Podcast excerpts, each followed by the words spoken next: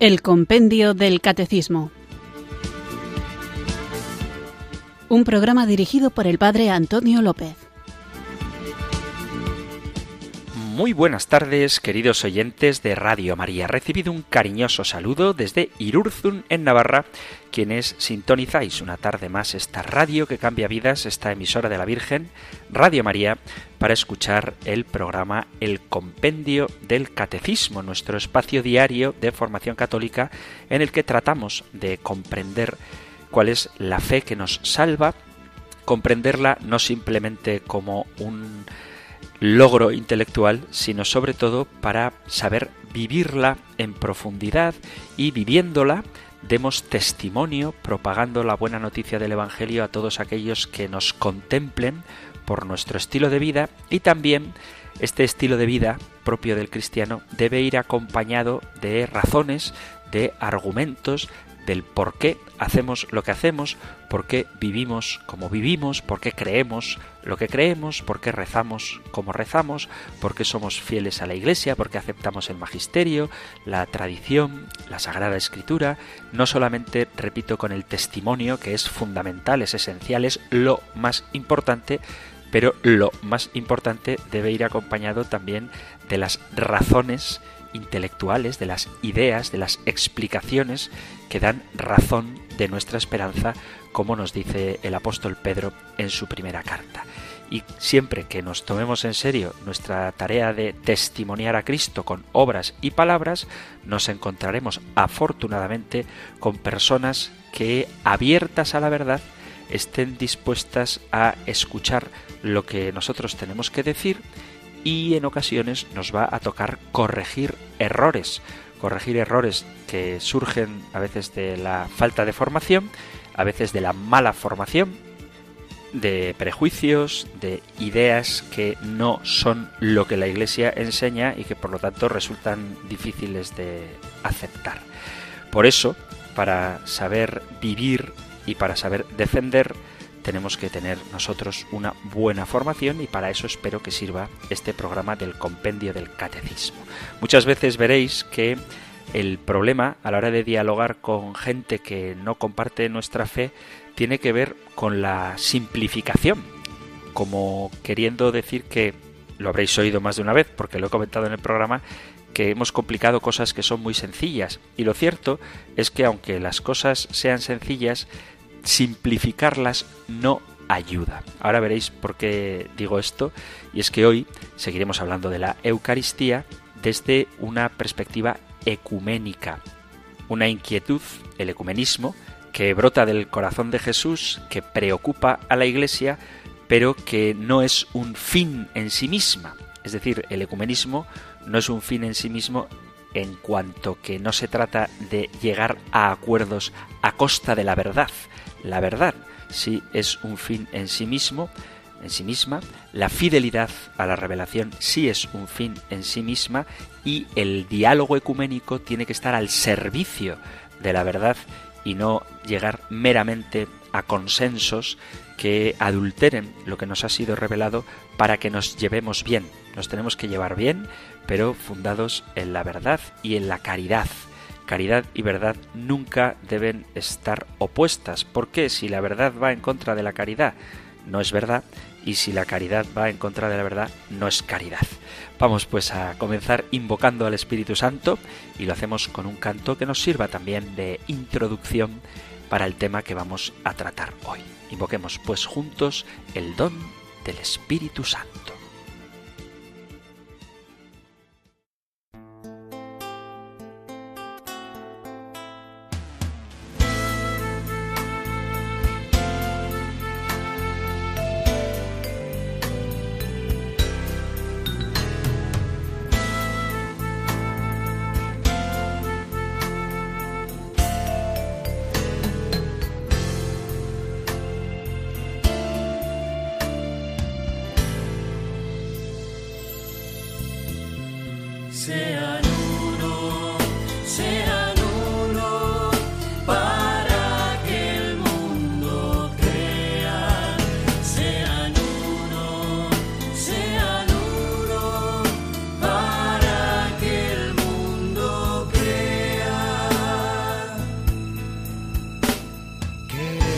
ser esa iglesia que Cristo soñó al fundar.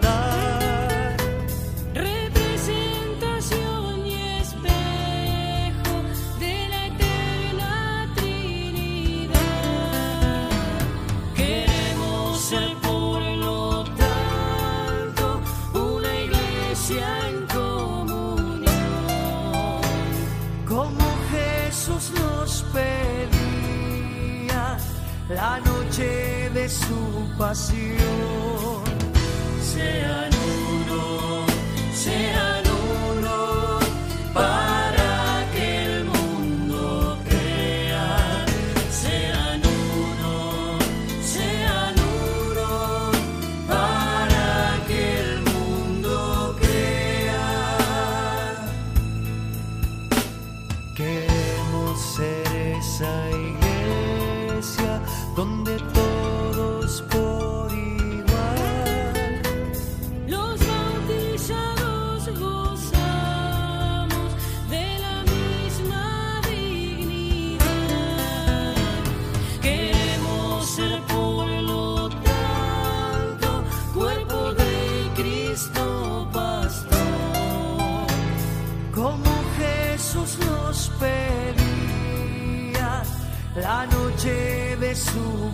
you.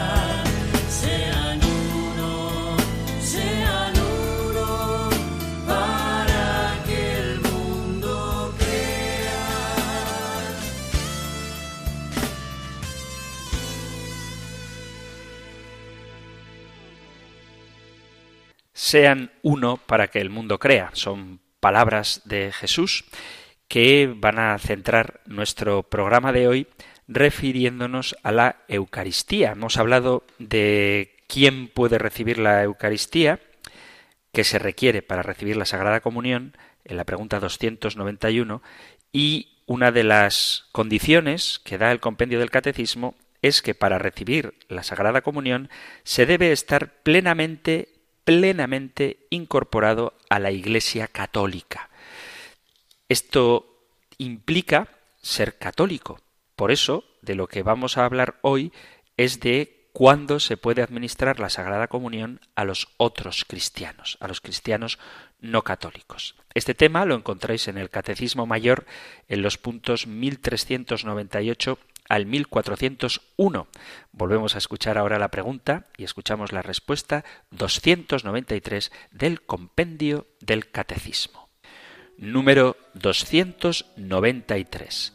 ¿Cuándo se puede administrar la Sagrada Comunión a los otros cristianos?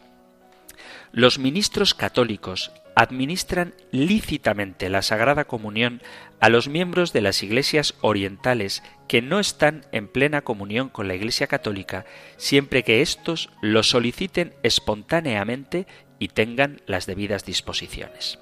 Asimismo, los ministros católicos administran lícitamente la Sagrada Comunión a los miembros de otras comunidades eclesiales que, en presencia de una grave necesidad, la pidan espontáneamente, estén bien dispuestos y manifiesten la fe católica respecto al sacramento. Para comprender bien el tema del que vamos a hablar hoy, os tengo que remitir a un programa anterior en el que hablábamos de cómo se debe considerar a los cristianos no católicos. Era en el contexto de la Iglesia, cuando hablábamos de las notas de la Iglesia, la Iglesia es una santa, católica y apostólica, el compendio del catecismo iba explicando por qué la Iglesia es una, donde subsiste la única Iglesia de Cristo y la pregunta 163 planteaba ¿Cómo se debe considerar entonces a los cristianos no católicos? Os leo la respuesta. En las iglesias y comunidades eclesiales que se separaron de la plena comunión con la Iglesia católica se hallan muchos elementos de santificación y verdad. Todos estos bienes proceden de Cristo e impulsan hacia la unidad católica. Los miembros de estas iglesias y comunidades se incorporan a Cristo en el bautismo. Por ello los reconocemos como hermanos. Podéis escuchar el podcast de esta pregunta 163 en la página web de Radio María o en vuestra aplicación del teléfono móvil y dedicaba ese programa a hablar de algo tan importante como es el ecumenismo. Simplemente por recordar así a grandes rasgos, la historia del ecumenismo es larga. Ha habido acercamientos a cristianos de otras confesiones por parte de los papas del siglo XIX y el movimiento ecuménico ha surgido sobre todo dando frutos, frutos que el Concilio Vaticano II calificó como consecuencia de la acción del Espíritu Santo. El Papa Juan XXIII quiso el Concilio Vaticano II para promover la reforma de la Iglesia y también la unidad de la Iglesia. Pablo VI continuó en esta dirección y en el decreto sobre el ecumenismo estableció los principios católicos, es decir, la unidad entre ecumenismo y eclesiología. Este documento lo tenéis en el libro donde están recogidos los documentos del Concilio Vaticano II y se llama Unitatis Redintegratio, que está unido al Lumen Gentium y a Orientalum Ecclesiarum, donde se habla en particular de la relación con las iglesias orientales. Por eso, si conocemos lo que dice el Concilio Vaticano II, tendremos claro cuáles son los parámetros del diálogo ecuménico. ¿Qué es el ecumenismo? El ecumenismo es un movimiento surgido por la gracia del Espíritu Santo para restablecer la unidad de todos los cristianos. No confundir ecumenismo con diálogo interreligioso, que es otra cosa distinta. El diálogo interreligioso es el diálogo entre personas que profesan diferentes religiones, por ejemplo, el diálogo con musulmanes, con budistas, con hinduistas, eso sería el diálogo interreligioso. En el diálogo ecuménico participan aquellos que invocan a Dios uno y trino y confiesan que Jesús es Señor y Salvador. Por eso no podemos tener un diálogo ecuménico con personas que, aun llamándose a sí mismas cristianas, no lo son porque niegan la divinidad de Jesucristo o niegan la verdad, la fe en la Santísima Trinidad. Todos los cristianos, todos los que creemos en Dios Padre, Hijo, Jesús es Dios y Espíritu Santo, de distinta manera aspiramos a que exista una única Iglesia de Dios. El movimiento ecuménico surgió en el ambiente protestante, en un contexto misionero, por la necesidad de presentar un frente unido en los países paganos. Y, como dato anecdótico, de culturilla general, el movimiento ecuménico comenzó en el año 1910 con el Congreso Misionero de Edimburgo. El ecumenismo es algo bueno, que no consiste en rebajar la verdad, sino en sentarnos a hablar para ser todos lo más fieles posibles a la verdad. El Concilio Vaticano II, y así lo recoge el compendio del Catecismo y el Catecismo, enseña que existen elementos de eclesialidad entre los otros cristianos y que la Iglesia de Cristo subsiste en la Iglesia católica. El documento Unitatis Redintegratio describe magistralmente la situación eclesiológica de los distintos cristianos que no están unidos a la Iglesia católica. Por un lado, considera verdaderas iglesias particulares a la Iglesia de Oriente que no reconoce el primado de Pedro, la figura del Papa, pero admira su tradición espiritual y litúrgica. Por otro lado, se aprecia el amor a la escritura de los protestantes, pero hay que advertir que han perdido la sucesión apostólica y al perderla han perdido también la mayoría de los sacramentos. Por eso reciben el nombre de comunidades eclesiales. En este caso, tienen pendiente resolver no sólo lo que se refiere al primado de Pedro, como las iglesias orientales, sino también al episcopado. A la vez, el Vaticano II propone la búsqueda de la comunión, no la comunión sacramental, que es de lo que hablaremos hoy, de la comunión en sentido amplio, en la colaboración y en la cooperación social, en el diálogo teológico, no hay que tener miedo al diálogo, en la oración, que podemos hacer en común porque creemos en el mismo Dios, y en la conversión, que es lo que debe mover el diálogo ecuménico, la llamada constante que el Señor nos hace a la conversión. Por lo tanto, colaboración, cooperación social, diálogo teológico en la oración y la conversión son las dimensiones que han de desarrollarse en todo ecumenismo. San Juan Pablo II ratificó estos principios en la encíclica Ut Unum Sint en el año 1995 y mostró la cercanía de la Iglesia Católica a las iglesias orientales, tanto a las ortodoxas como a las católicas.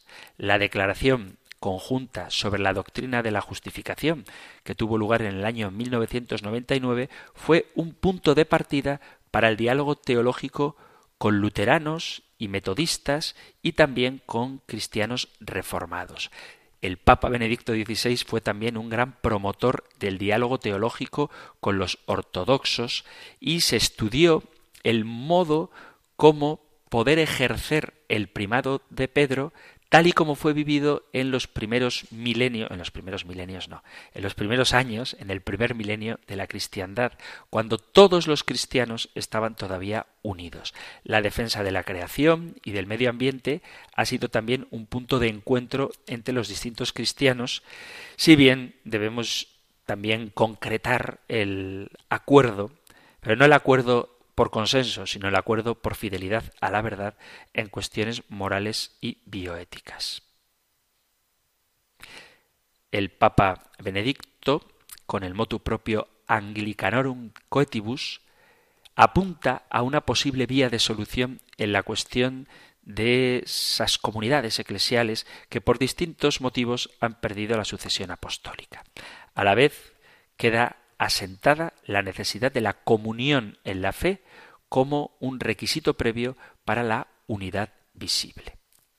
En el actual contexto del diálogo ecuménico no se pretende llegar a una indiferenciación eclesiológica, como si lo importante es que estemos unidos, da igual que pertenezcamos a iglesias diferentes. No se trata de eso. Se trata de, como dice el Papa, diversidad reconciliada, donde cada uno sabe dónde se encuentra con respecto a los demás mientras promueve el diálogo siempre en el amor y la verdad.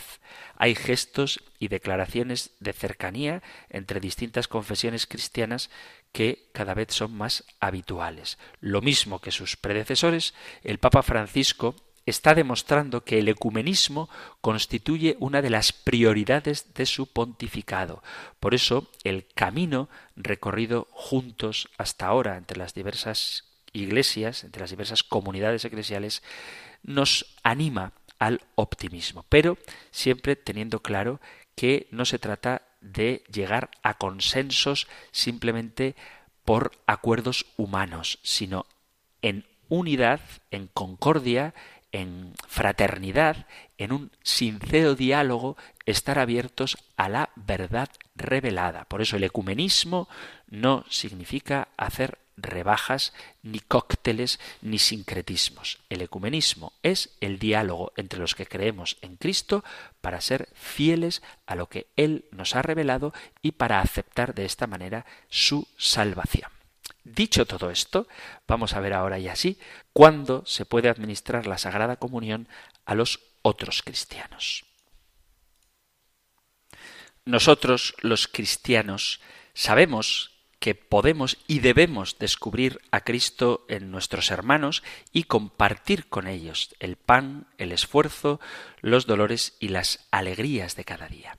La meta del movimiento ecuménico consiste en lograr que todos los miembros de la Iglesia puedan algún día sentarse a la misma mesa celebrando juntos la Eucaristía. El bautismo, que es la puerta para entrar a la Iglesia, une a todos los cristianos. Sin embargo, el bautismo, esta entrada en la Iglesia, es sencillamente un principio, un comienzo que tiende por su propia dinámica hacia la plenitud de la vida en Cristo.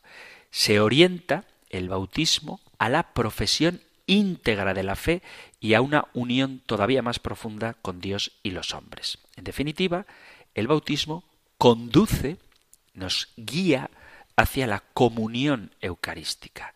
La meta del movimiento ecuménico consiste en lograr que todos los miembros de la Iglesia puedan un día sentarse a la mesa del Señor, celebrando juntos la Eucaristía. Dice San Juan Pablo II, ¿cómo podremos ser plenamente creíbles si nos presentamos divididos ante la Eucaristía, si no somos capaces de vivir la participación en el mismo Señor que debemos anunciar al mundo? Frente a la recíproca exclusión de la Eucaristía, sentimos nuestra pobreza y la exigencia de realizar todos los esfuerzos posibles para que llegue el día en que compartamos el mismo pan y el mismo cáliz. La Iglesia Católica considera que existen tres fuentes de unidad, o mejor dicho, una fuente triple de unidad. El Espíritu Santo, que es quien mueve a los fieles desde dentro hacia Cristo, el Papa, la figura del Papa, que es quien nos orienta desde fuera hacia Cristo, y la Eucaristía, que es el mismo encuentro amoroso entre Dios y el hombre. La Eucaristía es el símbolo, raíz y principio de la unidad católica. La unidad de la Iglesia tiene esta fuente, el Espíritu Santo, el Papa y la Eucaristía el núcleo más hondo de la Iglesia, la cosa más grande que nos da la Iglesia, es la unión del hombre con Dios en Cristo. Por eso el Concilio Vaticano II puede afirmar que cada vez que se celebra la Eucaristía se construye la Iglesia, ya que en ese preciso momento Cristo nos une más estrechamente a sí, a sí mismo y a su cuerpo místico para que seamos cada vez más y mejor iglesia. Es decir, al mismo tiempo que la iglesia hace la Eucaristía, también se puede decir que la Eucaristía hace a la iglesia y congrega a sus miembros. La fuerza unitiva de la Eucaristía es el mismo Cristo presente bajo las especies del pan y del vino. El pan que se parte no parte a Cristo, sino que une a los que estaban partidos. Sin el cuerpo de Cristo verdaderamente presente en el altar y como tal comido, consumido por los fieles, la unidad eucarística no es real, sino meramente simbólica. La unión de los fieles con Cristo y entre sí se fundamenta en la objetiva realidad del cuerpo del Señor. Sin la presencia real y sustancial de Cristo, esta unidad que queremos vivir no es plena. La Iglesia tiene raíz eucarística. Asimismo, se puede afirmar que sin la Iglesia no hay Eucaristía. Cristo dejó el sacramento del Santísimo Sacramento del altar, lo dejó a su Iglesia y es por tanto ella, la Iglesia, quien lo confecciona y lo administra. Es la Iglesia la que determina la validez y la licitud de la celebración eucarística. Esto es un tema crucial y se pueden destacar dos hechos importantes. Primero, que sólo un ministro ordenado puede celebrar la Eucaristía. El cuerpo de Cristo no está en el altar como fruto de una iniciativa espontánea o privada de algunos hombres que quieran unirse siendo una sola cosa, sino que Cristo está en la Eucaristía como efecto del ejercicio de un poder ministerial conferido por el mismo Cristo. Por lo tanto, nadie que no sea sacerdote, ministro válidamente ordenado, nadie que no sea sacerdote porque ha sido ordenado por un obispo que tenga la sucesión apostólica, puede hacer realidad este misterio de la Eucaristía. Eso por un lado. Y por otro lado, sólo una persona debidamente dispuesta puede recibir la comunión. San Justino dice, este alimento es llamado por nosotros Eucaristía, de la que a nadie es lícito participar, sino al que cree ser verdaderas nuestras doctrinas y se ha lavado en el baño de la remisión de los pecados y la regeneración, y vive conforme a lo que Cristo enseñó. El requisito más básico y más radical para poder comulgar es el bautismo. Santo Tomás de Aquino dice, todo cristiano, por el hecho de estar bautizado, tiene el derecho de ser admitido a la mesa del Señor. Sin embargo, esta gracia del bautismo se puede perder por el pecado. Por eso, la Iglesia Católica ha establecido unas normas exteriores para custodiar el sacramento de la Eucaristía. Es lo que veíamos en la pregunta 291. Quien comulga debe estar en comunión con la fe de la Iglesia, frecuentar el sacramento de la penitencia, estar en gracia según las normas establecidas. Y ha de creer sobre la Eucaristía lo que la Iglesia enseña a propósito de este sacramento. Vamos a hacer una pequeña pausa musical y después continuamos con nuestro programa viendo cómo, a pesar de que las distintas comunidades eclesiales hablan con distintos términos, ya los veremos, de la Eucaristía, de la Cena del Señor, no creen lo mismo que la Iglesia Católica. Pero antes, como digo, hagamos una pequeña pausa para reflexionar un poco y continuamos con el compendio del Catecismo.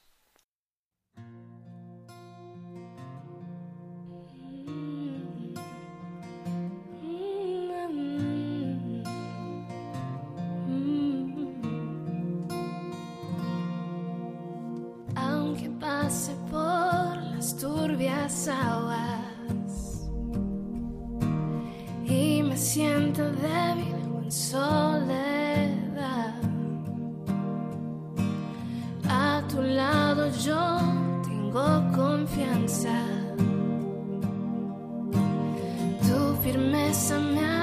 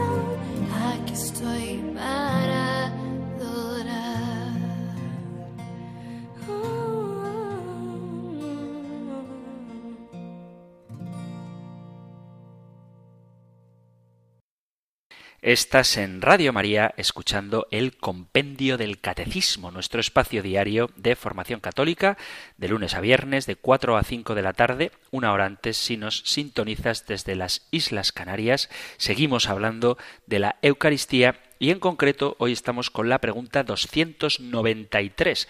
¿Cuándo puede administrar la Sagrada Comunión a los otros cristianos, cuándo se puede administrar la Sagrada Comunión a los otros cristianos. He hecho un rápido repaso de lo que es el ecumenismo y he dicho también que la meta del ecumenismo es que podamos participar todos de una misma mesa eucarística, porque en ella nos encontramos con Cristo y es algo a lo que todos los que creemos en Él estamos llamados. Me gustaría dejar claro que yo a veces cuando hablo en el programa, a propósito sobre todo de defender la fe, aludo a menudo a los cristianos no católicos y a los protestantes, evangelistas y a las sectas que se dicen cristianas, muchas de ellas sin serlo, porque si no creen en Dios trino, Padre, Hijo y Espíritu Santo, y por lo tanto niegan que Jesús sea Dios, esos no son cristianos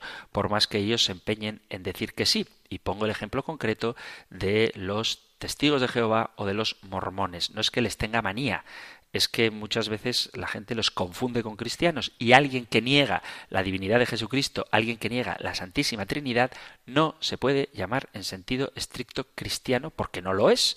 No se trata de ninguna ofensa, es sencillamente saber qué es lo que cada uno cree. Un musulmán no es cristiano, pues ya está. Un judío no es cristiano, un testigo de Jehová no es cristiano, no cree que Jesús sea Dios. Digo que a menudo hablo de ellos y no sé qué expresiones utilizo, pero en cualquier caso, en ninguna situación quiero menospreciarles. Antes, al contrario, de lo que se trata es de participar todos de la plenitud de lo que Dios nos ha revelado, de la inmensidad de su amor en concreto, tal y como Él nos lo ha dejado y esto se especifica en el Santísimo Sacramento del altar. La Eucaristía es el gran tesoro que tenemos y por eso el deseo de cualquier persona que ame a Cristo y que quiera satisfacer su corazón es que todos los hombres, especialmente quienes creen en Él, quienes creemos en Él, podamos participar de su cuerpo y de su sangre. Pero esto implica ser capaces de ver las diferencias para poder acercarnos todos en la verdad y en la caridad a lo que Dios nos ha dado. La palabra Eucaristía, como muy bien sabéis, viene del griego y significa acción de gracias. Las diferentes tradiciones cristianas le dan nombres distintos.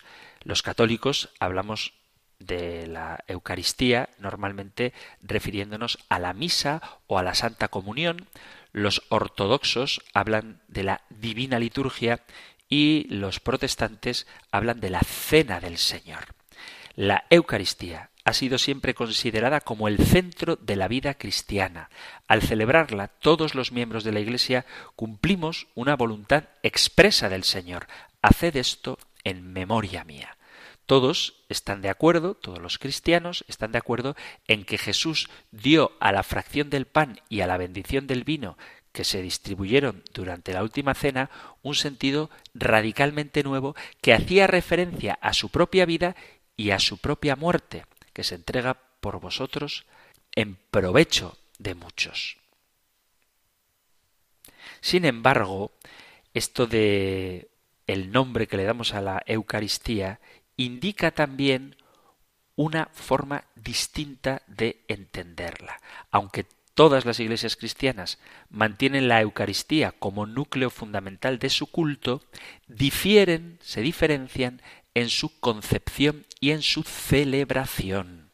Las grandes diferencias atañen sobre todo al modo de la presencia de Cristo durante el rito eucarístico. Mientras los católicos, los ortodoxos, una parte, una parte de los anglicanos y los luteranos creen en una presencia real, aunque la explican de modos diversos, acordaos de que hablábamos de la transustanciación, que creemos los católicos, de la consustanciación o de la empanación, que creen los luteranos, son formas diferentes de explicarla, pero creen de alguna manera en la presencia real, aunque la mayoría de las otras iglesias sostienen una presencia más bien de tipo simbólico.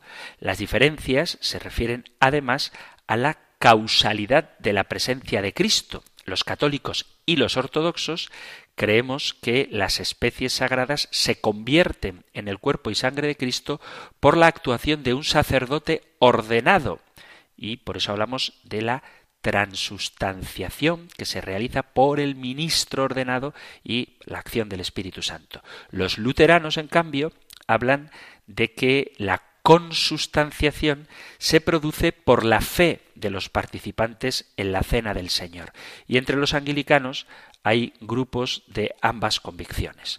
Otra cuestión es la frecuencia de la celebración. En la Iglesia Católica, la Eucaristía es celebrada diariamente. La mayoría de las otras iglesias, en cambio, han optado por practicarla solo los domingos o incluso algunos únicamente la celebran mensual o trimestralmente. Tal y como era de esperarse, en el marco del diálogo ecuménico, el tema es muy importante y tiene una gran prioridad. Una larga trayectoria del Consejo Ecuménico de las Iglesias condujo a un texto muy relevante en este tema que se titula Bautismo, Eucaristía, Ministerio. Es el trabajo más elaborado hecho hasta hoy que ha sido revisado por todas las iglesias cristianas del mundo, mientras fue recibido con gran entusiasmo en algunos ambientes ecuménicos, en otros ha sido objeto de serias críticas.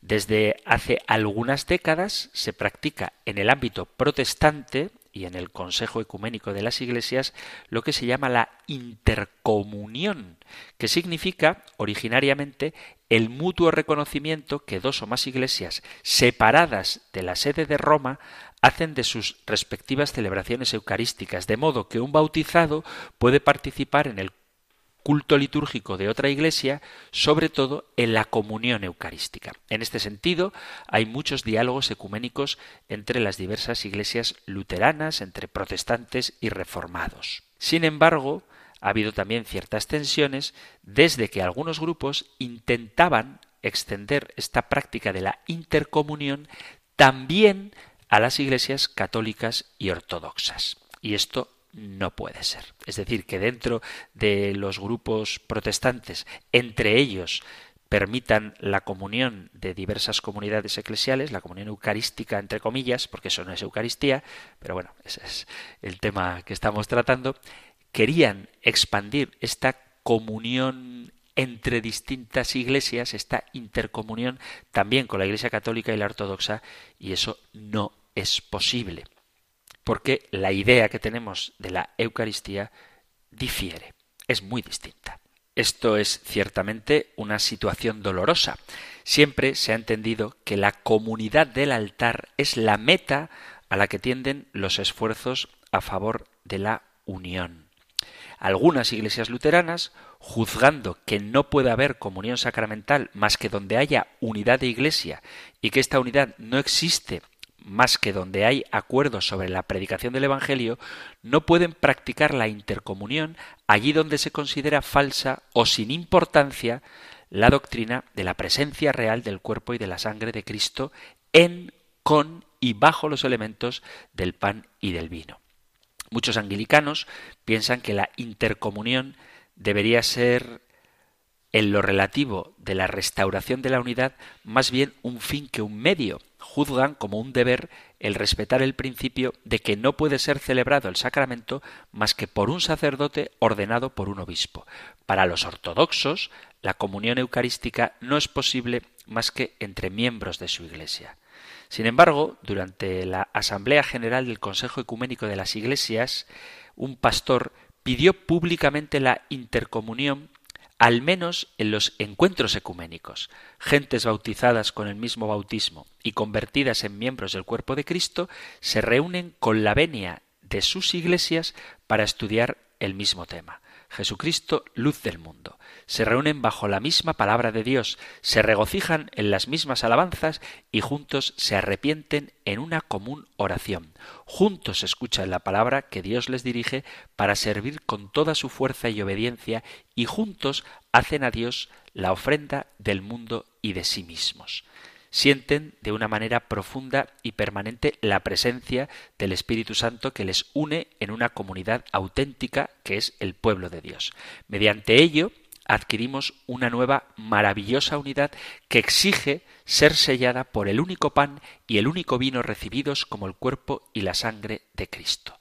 Esto es lo que él pedía, pero no puede ser. Estas palabras muestran con claridad qué dolorosa es la situación porque hay muchas cosas que nos unen, pero hay algo fundamental que nos separa y por eso estas palabras pueden producir confusión porque sirven de impulso para que en algunas parroquias católicas la intercomunión sea aceptada cada vez con más frecuencia. En no pocos ambientes, la proyección de un cierto oscurecimiento de la verdadera relación entre la Iglesia y la Eucaristía ha conducido lamentablemente a algunas experiencias de intercomunión que se encuentran al margen de la doctrina y de la autoridad de la Iglesia católica. La intercomunión no es permitida, porque si no hay comunión real, aunque haya muchos elementos que ciertamente nos unen, si no hay una auténtica unidad en la fe de lo que significa la presencia real de Cristo en la Eucaristía, no se puede participar de este sacramento. Aquí puede surgiros la pregunta de si un católico puede asistir a un culto litúrgico no católico. Mirad, cuando un católico asiste por motivos razonables a un culto litúrgico no católico, debe respetar la disciplina de la comunidad en la que se encuentra. Es aconsejable que tomen parte con prudencia y siguiendo las normas establecidas por la autoridad eclesiástica en las oraciones, en los cantos, porque estos ciertamente expresan la común raíz cristiana que tenemos. Pero en el caso ordinario no es permitido de ninguna manera que recibamos los católicos la comunión en una iglesia distinta de la católica. A la inversa, los cristianos separados de Roma no deben comulgar en una iglesia católica. Está prohibida por la ley divina la communicatio in sacris que ofenda a la unidad de la iglesia o incluya adhesión formal al error o bien peligro de error en la fe, escándalo o indiferentismo. Si se considera la Eucaristía como expresión y signo de la unidad ya existente, no se puede permitir la intercomunión. Sin embargo, es posible mirar este gran sacramento también desde otra perspectiva.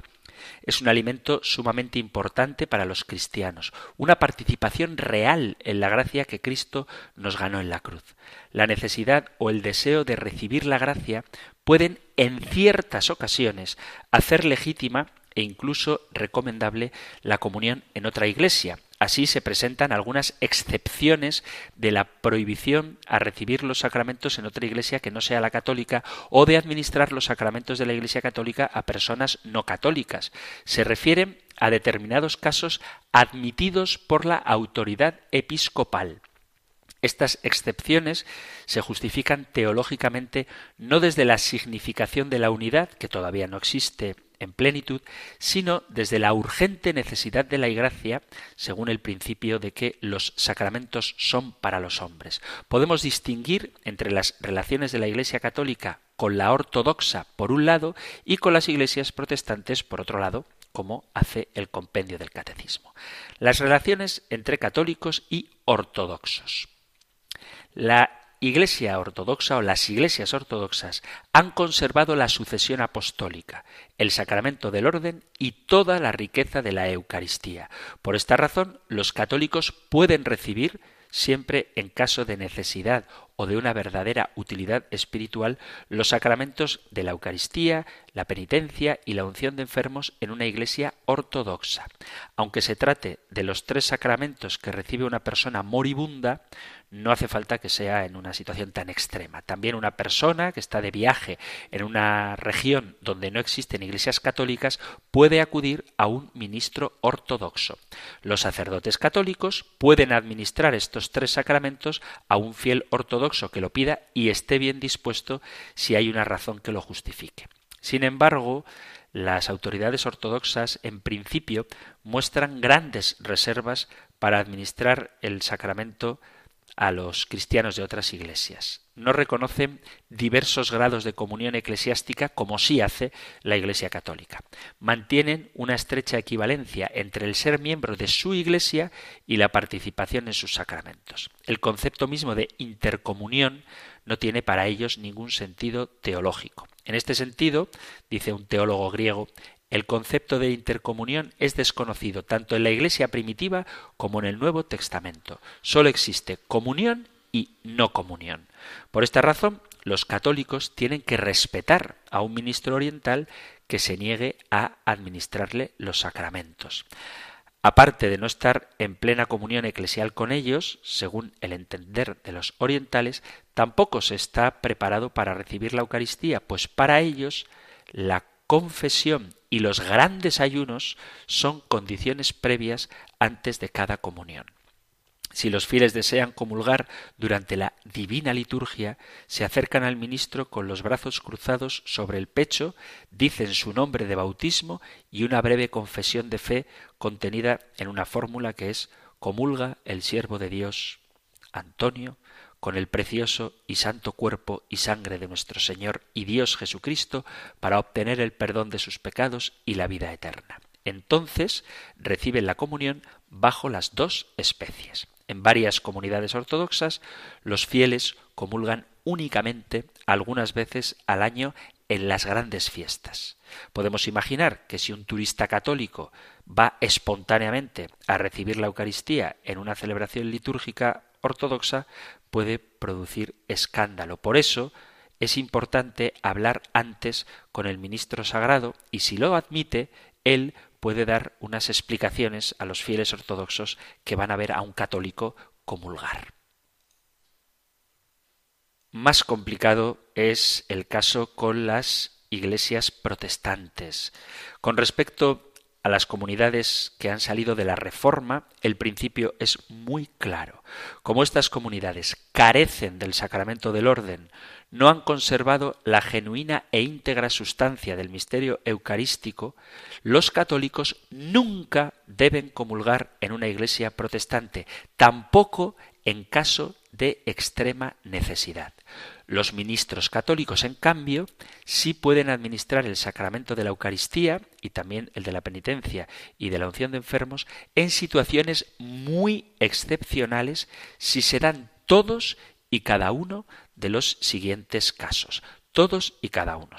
En caso de peligro de muerte, cuando hay una urgente necesidad, cuando el hermano separado no puede acercarse a un ministro de su comunidad y le pide los sacramentos a un sacerdote católico, cuando está debidamente preparado y, esto es muy importante, manifiesta una fe conforme a la fe de la Iglesia acerca del sacramento de la Eucaristía. Es decir, tiene que ser un caso urgente, tiene que ser que no haya un ministro de su comunidad y tiene que ser que afirme aquello que la Iglesia afirma sobre la Eucaristía, además, por supuesto, de estar debidamente preparado. La justificación teológica de este procedimiento consiste en el hecho de que una persona que cree en la Eucaristía tiene toda la fe. Cree en el sacerdocio, cree en la Iglesia, cree en el misterio de Cristo, en la Santísima Trinidad, en la redención. Hay un nexo misterioso, una íntima relación entre los misterios de salvación. Quien profesa uno se abre a los demás. La Eucaristía tiene un carácter central en la fe de la Iglesia Católica. Por tanto, la plena profesión de la fe eucarística lleva consigo una implícita aceptación de todas las verdades católicas. Esta aceptación tendría que hacerse explícita si el cristiano, ayudado por la gracia de Dios, profundizase en la doctrina católica. Pero si se da una urgente necesidad, no hay tiempo para eso y la Iglesia considera anticipada la total aceptación de la fe católica en el cristiano protestante. Se trata ciertamente de un caso muy poco frecuente. Aparte de esta excepción, en principio no es posible admitir a un miembro de una iglesia evangélica a los sacramentos de la iglesia católica. Los protestantes, sin embargo, piensan de un modo muy distinto en un tema tan importante, porque parten de ideas teológicas diferentes. Aunque también para ellos la participación en la Eucaristía exige una unidad completa en la fe, ponen de relieve que muchas creencias no pertenecerían al núcleo necesario de lo que se debe creer. Así, no consideran la estructura de la Iglesia y los ministerios como elementos constitutivos de la fe apostólica, sino meramente como asuntos temporales o cambiantes. Creencias diversas acerca de este punto no son, por tanto, obstáculos para permitir a otros cristianos la participación en la cena del Señor. Los protestantes aceptan, por norma general, a todos los cristianos a la comunión que han sido admitidos en su propia iglesia.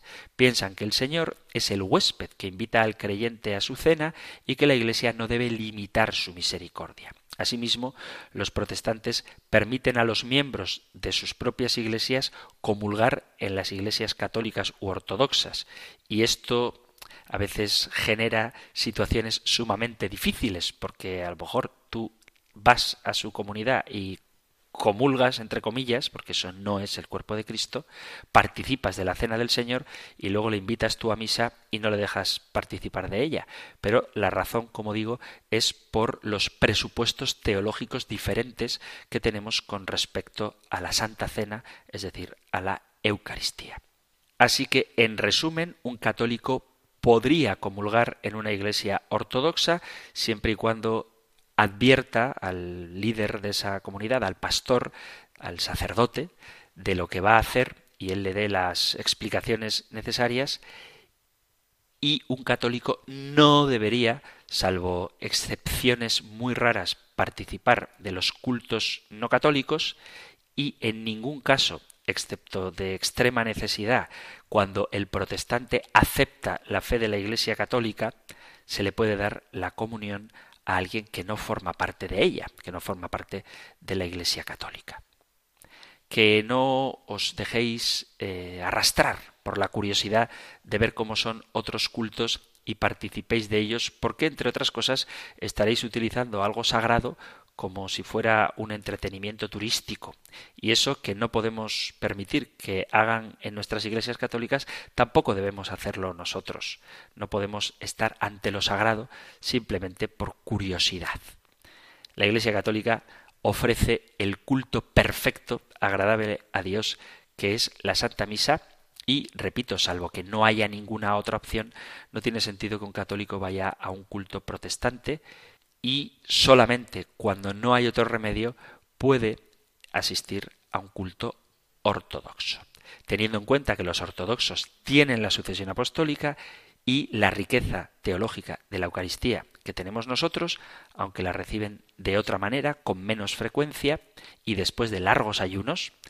Nosotros a veces ni siquiera hacemos el ayuno eucarístico de una hora y los protestantes ni tienen sucesión apostólica, con lo cual no tienen ministros consagrados, con lo cual no pueden realizar los sacramentos y mucho menos el sacramento por excelencia, que es el del Santísimo, el sacramento por antonomasia, la Eucaristía. Y hasta aquí, queridos amigos, queridos oyentes, el tiempo para el programa de hoy. No sé si os preocupa el ecumenismo, pero es algo que debemos trabajar por ello, conociendo y dando a conocer, conociendo a los hermanos separados y dando a conocer la verdad católica, que tiene muchas riquezas, muchos tesoros, y el más grande de ellos es a Cristo mismo que se nos ofrece como alimento. Por eso nuestro deseo tiene que ser el de que podamos compartir algún día todos juntos en la misma mesa, el mismo pan, al mismo Cristo. Hay muchas cosas que nos unen, pero todavía nos separan algunas que son esenciales. Por eso el trato con los no católicos tiene que ser de apertura, acogida, llamada, y esto implica conocimiento mutuo y diálogo. Si hay algo que queráis compartir, alguna experiencia que hayáis vivido, alguna pregunta que os haya surgido, algún testimonio que queráis dar o alguna discrepancia que queráis debatir, sabéis que tenéis a vuestra disposición dos medios para poneros en contacto con este programa. Por un lado, el correo electrónico compendio arroba compendio arroba y por otro, el número de teléfono para WhatsApp 668-594-383. 668-594-383. Terminamos ahora recibiendo la bendición del Señor. El Señor te bendiga y te guarde. El Señor ilumine su rostro sobre ti y te conceda su favor. El Señor te muestre su rostro y te conceda la paz. Muchísimas gracias por estar ahí. Gracias por escuchar el compendio del catecismo y si queréis volveremos a encontrarnos en un próximo programa. Un fuerte abrazo. El compendio del catecismo. Un programa dirigido por el padre Antonio López.